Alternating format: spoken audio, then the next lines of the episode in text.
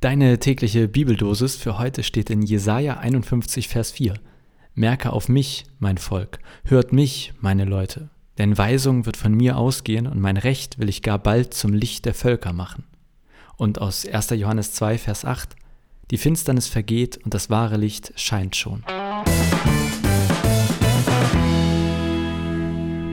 Ah, die Finsternis vergeht ey, wenn ich an die vor uns liegenden Wochen denke, denke, vermutlich ja sogar Monate, ich sehe da irgendwie nur Finsternis. Und das meine ich jetzt nicht, weil es dunkel im Winter ist, sondern weil ich an Corona denke. Yay, Lieblingsthema von uns allen. Aber hey, ich bin echt nicht mehr bereit für so einen zweiten Corona-Winter irgendwie. Ich habe damit auch nicht gerechnet. Klar, dass das ganze Ding nicht vorbei ist, äh, aber dass das nochmal so kommt. Jetzt bin ich in Hamburg und bei uns ist das ja noch vergleichsweise gut. Keine Ahnung, wie es bei dir gerade ist, da wo du steckst, aber auch hier ist die Perspektive alles andere als gut. Äh, die Entwicklung ist sehr schlecht und keine Ahnung, wie das Weihnachten wird.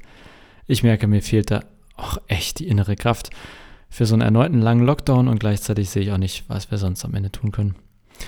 Und dann lese ich äh, heute hier in der Bibel, die Finsternis vergeht und das wahre Licht scheint schon.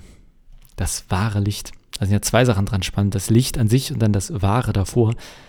Mir würde ja eigentlich schon Licht reichen, egal welches also jetzt mit Blick auf Corona und diesen Winter. Ähm, der Schreiber des biblischen Textes meint mit dem wahren Licht Jesus, da bin ich mir relativ sicher. Und ich verstehe das Wahre so, dass das eben, dass er meint, es geht hier nicht um eine falsche Versprechung. Da kommt wirklich Licht. Ja, wenn man sich jetzt an den Zug denkt und den langen dunklen Tunnel oder so, äh, und dann sieht man am vermeintlichen Ende des Tunnels ein Licht und dann stellt man fest, das ist nur die Reflexion der eigenen Zuglichter oder sowas. Das wäre dann, glaube ich, kein wahres Licht gab es in der Pandemie ja auch oft genug irgendwie Hoffnung, die sich als falsch erwies. Also ich weiß noch, letztes Jahr nach Weihnachten habe ich gedacht, ja, dann impfen wir uns alle, dann sind wir bald durch, ne? Ja, denkste. Ähm, mir stellt sich heute aber ganz konkret die Frage, also inwiefern kann Jesus denn in dieser Pandemie ein Licht sein? Ja, sogar das wahre Licht. So eins mal direkt, aus meiner Sicht, die Impfung bleibt die einzige Lösung. Ja, nicht Jesus, sondern die Impfung. Aber ich glaube, dass Jesus uns helfen kann bei der Pandemiebewältigung. Und äh, das möchte ich jetzt mal kurz erklären, was ich mir da so für Gedanken zugemacht habe. Denn beispielsweise, es geht ja viel um Angst in der Pandemie. Die einen haben Angst vor der Impfung, die vermeintlichen Nebenwirkungen, andere haben Angst vor Ansteckungsgefahr. Egal wie, warum, in beiden Fällen leiden Menschen. In beiden Fällen haben Menschen Angst. Es geht auch um Vertrauen in der Pandemie. Wem vertraue ich? Worauf vertraue ich? Ist es das YouTube-Video oder ist es die Wissenschaft? Kann ich den Medien vertrauen? Kann ich der Regierung vertrauen? Es geht um Existenzsorgen. Es geht darum, sich und andere auszuhalten in der Quarantäne oder weil andere so eine völlig andere Meinung haben. Ich könnte die Liste fortführen und du sicherlich auch. Ich behaupte aber, bei all den Dingen, genau da kann Jesus helfen. Vielleicht nicht in Anführungszeichen immer direkt, aber ich glaube indirekt schon. Also nicht, weil Jesus alle Probleme löst, aber ich glaube, er hilft uns, die Probleme zu bewältigen. Oder er hilft uns, die Lösung der Probleme quasi zu finden oder anzugehen. Jetzt kommen ein paar harte Sätze, aber ich meine das wirklich so. Ich glaube, wer ernsthaft mit Jesus unterwegs ist, der erfährt auch in der Einsamkeit einer Quarantäne Trost. Das heißt ja nicht, dass alles gut ist, aber ich glaube, ja, man kann auch in der Einsamkeit und in der Schwere eines Lockdowns oder einer Quarantäne Trost bei Jesus finden. Ich glaube auch, wer mit Jesus unterwegs ist, der hat ein wachsames Auge für Nachbarn und Mitmenschen. Wer mit Jesus unterwegs ist, der ist sich bewusst, dass die Impfung nicht nur einen selbst betrifft. Wer mit Jesus unterwegs ist, der geht kritisch durch die Welt, darf auch Regierung und Wissenschaft, darf alles hinterfragen, aber verliert sich nicht in Theorien und Weltbildern, die entfernt von Fakten, Nächstenliebe und klarem Verstand sind. Also das mag jetzt etwas, äh, irgendwie so ein paar Thesen sein, die ich jetzt hier so raushaue, aber ich bin wirklich der Meinung, wenn wir alle in dieser Pandemie uns ein Beispiel an Jesus nehmen würden, dann wäre diese Finsternis weniger dunkel. Ja, ich behaupte, wir wären gar nicht in dieser vierten Welle in diesem Maße gelandet. Im ersten Satz der heutigen Bibeldosis heißt es, dass von Gott Weisung ausgehen wird. Und ich glaube, diese Weisung ist bereits ergangen und wir finden sie in der Bibel.